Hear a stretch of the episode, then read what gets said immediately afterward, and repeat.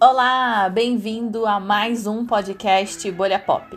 Eu sou a Tati Regadas e hoje eu vou falar sobre uma série que você deve ter ouvido falar por aí. Tem muita gente comentando, ela tá sempre ali nas sugestões da Netflix. Eu vou falar sobre a série Nada Ortodoxa. Ela estreou em março desse ano na Netflix e tá fazendo muito sucesso. A série é baseada em uma história real, então hoje eu vou contar aqui quais partes da série são verdadeiras, quais não são, o que, que eles tiveram que adicionar, quais foram os bastidores da gravação dessa série, que foi gravada em Berlim com uma equipe alemã, então é uma série bem diferente do que a gente está acostumado. Vamos lá?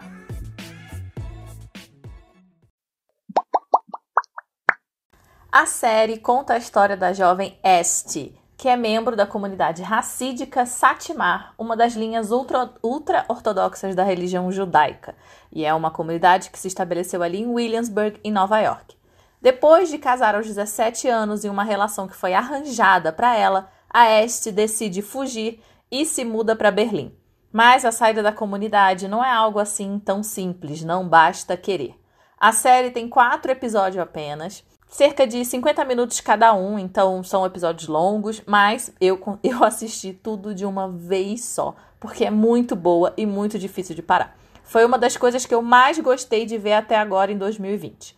Bom, é uma produção da Alemanha e dos Estados Unidos, então grande parte se passa em Berlim e uma outra parte se passa ali em Nova York, né? Mostrando um pouco dessa cultura ultra-ortodoxa é bem interessante ver algo tão diferente do que a gente está acostumado a ver na TV, né? Especialmente como história é, e como série. Então, é uma língua diferente, é uma história completamente diferente, é uma comunidade diferente. Então é muito legal você ver isso representado de alguma forma na televisão, né? Dá uma sensação assim, nossa, eu tô vendo algo que é muito diferente, totalmente fora do que a gente está acostumado. Nesse episódio eu vou contar um pouco sobre a história real que inspirou um livro e acabou virando série, os bastidores e todas as curiosidades dessa produção. E se você ainda não viu, eu recomendo que você veja e depois você volte aqui para ouvir o podcast, porque a partir de agora vai ter muito spoiler, não tem como contar os bastidores e, e falar sobre na, na, história real em que ela é baseada sem dizer o que, que acontece na série. Então, se você não viu, Volta aqui depois, porque eu garanto que você vai querer saber mais sobre tudo que rola em Nada Ortodoxa. A série é inspirada na biografia da Deborah Feldman. Assim como a Este na série, ela viveu em uma comunidade ultra-ortodoxa em Nova York e fugiu. Mas na vida real, essa fuga foi um pouquinho diferente. A Débora publicou a biografia dela em 2012. Na vida real, ela também foi criada pelos avós, sobreviventes do Holocausto, depois que a mãe abandonou a comunidade.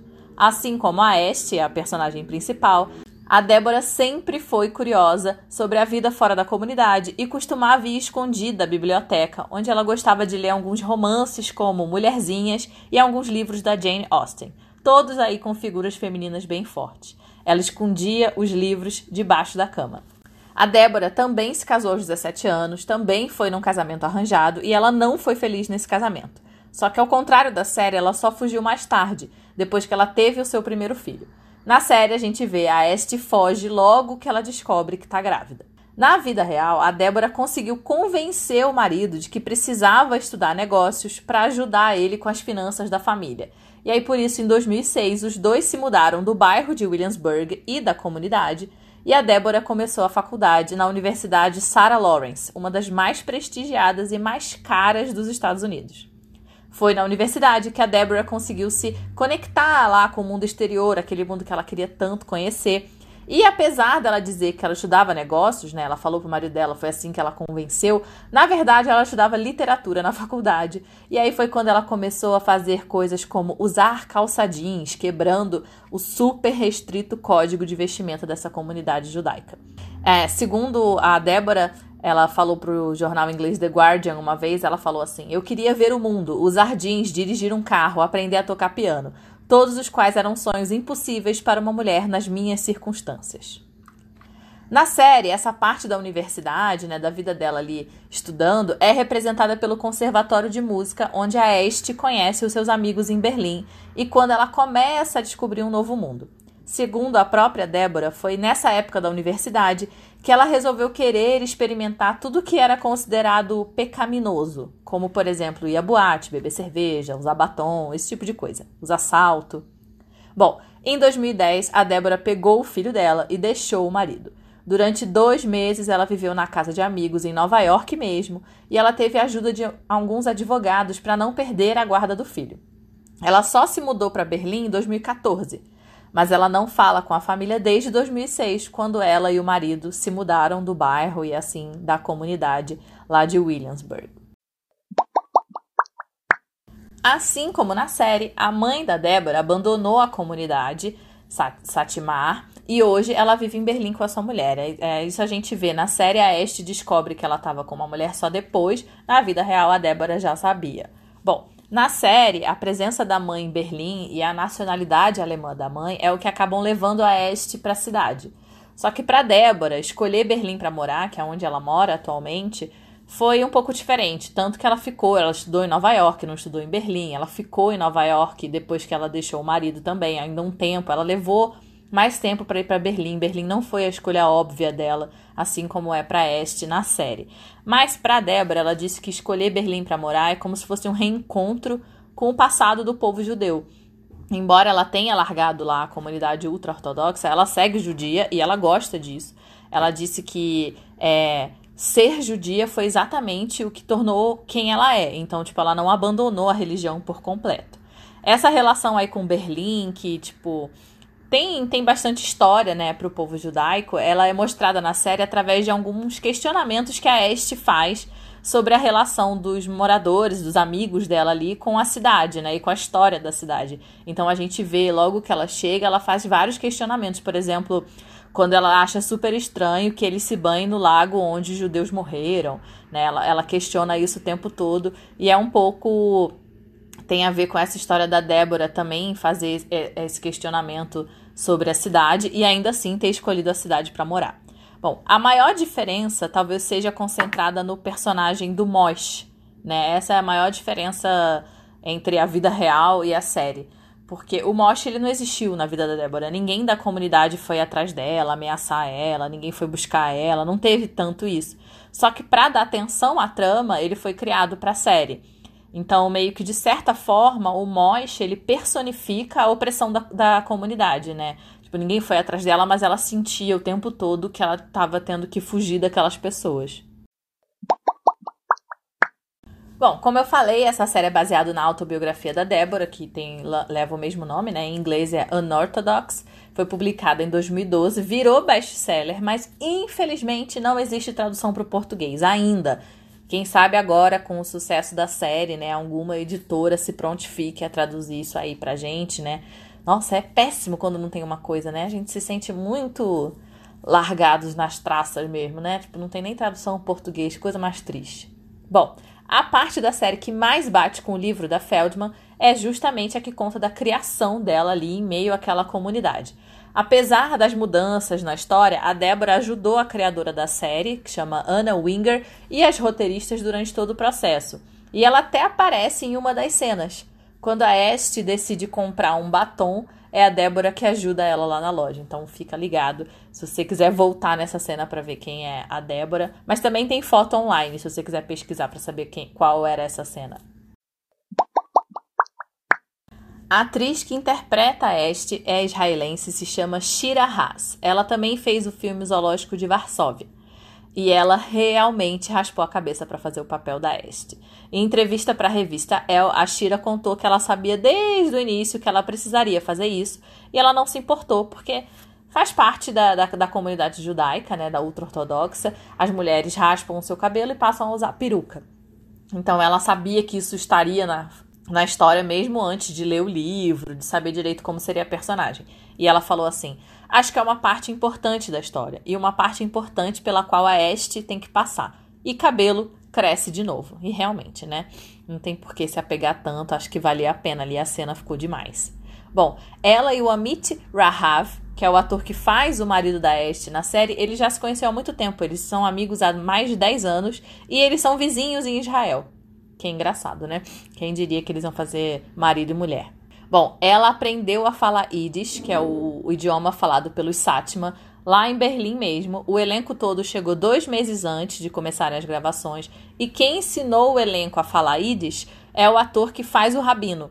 Segundo Shira, foi importante aprender corretamente a língua para na hora de gravar ela não precisar ficar pensando em como falar e simplesmente se preocupar em atuar. Porretinha essa menina, né? Essa atriz, muito boa. Uma coisa muito legal dessa série é que é a história de uma mulher escrita por ela, desenvolvida por outras mulheres, as criadoras da série Ana e Alexa e a diretora da série, que também é uma mulher, a Maria Schroeder. Bom, junto com a Débora, Todas elas queriam contar a história, mas também não queriam é, esquecer completamente a cultura dos Sátima, né? Elas queriam que essa história levasse em consideração aquela cultura daquela comunidade que está ali, né? Então, os Sátimas são uma comunidade de judeus ultra-ortodoxos que é formada por sobreviventes do Holocausto e que se estabeleceu ali em Williamsburg, em Nova York. A maioria deles veio da Hungria, né? Então, o trauma do Holocausto durante muitos anos é o que motivou a criação e a manutenção dessa comunidade. Eles falam sobre isso na série também. A própria, sempre na voz da Este, né? Ela que faz os questionamentos, ela que fala sobre o que que, o que forma ali aquela comunidade, ela que pontua esses pequenos detalhes, mas que são muito importantes para a gente entender quem são aquelas pessoas. É, quando a Este, por exemplo, ela fala que eles precisam ter filhos, né? Que ter filhos é a coisa mais importante, que é para repor os 6 milhões de vidas perdidas no Holocausto, ou quando ela fala na, naquela cena de oração, eles dizem que foram punidos por se misturarem aos europeus. Então, tudo isso são exemplos né, dos dogmas dessa comunidade judaica que está sendo retratada ali. Para a diretora Maria Schroeder, é, eles precisavam ir além dos clichês e do que elas mesmas achavam sobre essa comunidade, né? Então, o ator que fez o Rabino, como eu disse, ele ensinou o elenco a falar Yiddish, né? Mas ele também foi o consultor cultural do filme. Ele ajudava em todas as cenas, em cada um dos detalhes, principalmente nas cenas de rituais, né? Então, a cena do casamento, a cena dos, das datas importantes para eles, né? Então, foi, foi bem legal. É, uma outra curiosidade é que o ator que faz o Moshe ele tem a mesma história da Este. Ele chegou lá na Alemanha para fazer o teste, porque tudo foi feito na Alemanha, basicamente. Eles fizeram só algumas viagens a Nova York, algumas gravações lá. E aí, quando ele chegou para fazer o teste, é, levaram ele porque precisavam de alguém que falasse Yiddish. E ele falava Yiddish. E aí, quando ele chegou para fazer o teste, ele falou: Olha, essa aqui é a minha história. Essa é a minha história. Porque ele também deixou uma comunidade sátima para trás, assim como a Este. Como eu falei antes, a maior parte da série foi rodada em Berlim. A diretora é alemã, boa parte da equipe também é alemã, as criadoras são alemães, enfim, todo mundo alemão. E aí, o que, que eles fizeram? Eles criaram uma Williamsburg em Berlim. Então, eles praticamente reconstruíram o bairro todo em Berlim para poder gravar lá a maior parte das cenas. Bom, e aí, para ajudar a construir esse, essa comunidade de uma maneira que fosse muito realista, é, a equipe viajou para Nova York e teve a ajuda de ex-membros da comunidade. Fez algumas viagens até lá para estudar a cultura, tirar foto, pegar ideia de cenário, de figurino. Nos bastidores, eles brincavam que a série era uma das poucas produções em que os homens passavam mais tempo fazendo cabelo e maquiagem do que as mulheres. Até aqueles cachos laterais, é, chamado de peiô, era, eram produzidos pela equipe né? Então, usados pelos homens ali, tem que estar sempre bem cuidado. Eram, tinham vários, a equipe tinha vários aqueles caixinhos para poder colocar nos, nos figurantes, em cada um dos atores que precisasse, e tinha que ser sempre muito bem feito e realista. Outra coisa que também chama muita atenção na série são aqueles chapéus enormes que parecem chapéus de cabelo. Na vida real, estes chapéus são feitos de pele de mink. Cerca de seis minks tem que morrer para fazer um chapéu daquele. Mas a produção achou que, tipo, não tinha necessidade de matar essa bicharada para fazer um chapéu, já que eles iam precisar de muitos. Então, eles conseguiram achar uma companhia de teatro que fez tudo com pele falsa. Já a cena do casamento, que é muito bonita, muito interessante, é, sei lá, quase como se estivesse vendo um documentário, levou dois dias para ser filmada teve mais de 100 figurantes e deu muito trabalho com todas as roupas, todo o ritual, para que tudo fosse o mais próximo da realidade possível. E eles gravaram num dia que estava muito calor.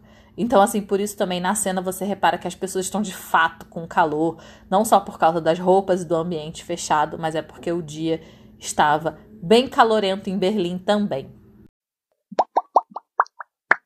Como eu disse aqui, eu gostei muito da série, eu vi todos os episódios de uma vez. É, eu acho que é muito legal quando a gente consegue ver um conteúdo tão diferente, né? Uma série que tem uma ambientação diferente, elas passam em outra cidade do que a gente está acostumado a ver é, na TV, né? A gente consome muita TV americana, então é legal ver, tipo, Berlim, por exemplo, como cenário. A língua é diferente, embora ela seja metade inglês, grande parte dela é Yiddish, que é uma língua que a gente não tem contato algum. A história é completamente diferente, mostra uma comunidade que tem gente que nem sabe que existe, ou a gente, se a gente sabe que existe, a gente sabe só o básico do básico, né? A gente não entende a história por trás. Então, assim, para mim foi um golaço da Netflix em produzir essa história. É, agora eu tô bem curiosa, eu quero ler o livro da Débora Feldman, né, para ver o que que o que que ela diz, né, nas próprias palavras dela. Então, assim, é e é muito legal também que tem tantas mulheres incríveis envolvidas, né? Da Débora que inspirou a história, as criadoras que resolveram dar vida a essa versão que ficou tão boa, a diretora, né, que garantiu que essa história fosse bem cuidada, a atriz Ashira que interpretou tão bem tantas e tantas camadas da Este, que é uma personagem muito legal. Enfim, Nada Ortodoxa é uma das melhores coisas desse ano. Queria saber se você já viu, me diz aí o que, que você achou, se você também ficou muito curioso, se você achou super diferente ou se você não gostou. Fala lá no bolhapop, tanto no Twitter quanto no Instagram, que eu quero saber o que, que vocês estão achando dessa série e dos nossos episódios aqui do podcast. Muito obrigada pela audiência. Queria mandar um beijo para Esther e para Thaís, que sempre escutam, sempre comentam, sempre mandam mensagem. Muito obrigada pela companhia de vocês duas. É isso. Beijo.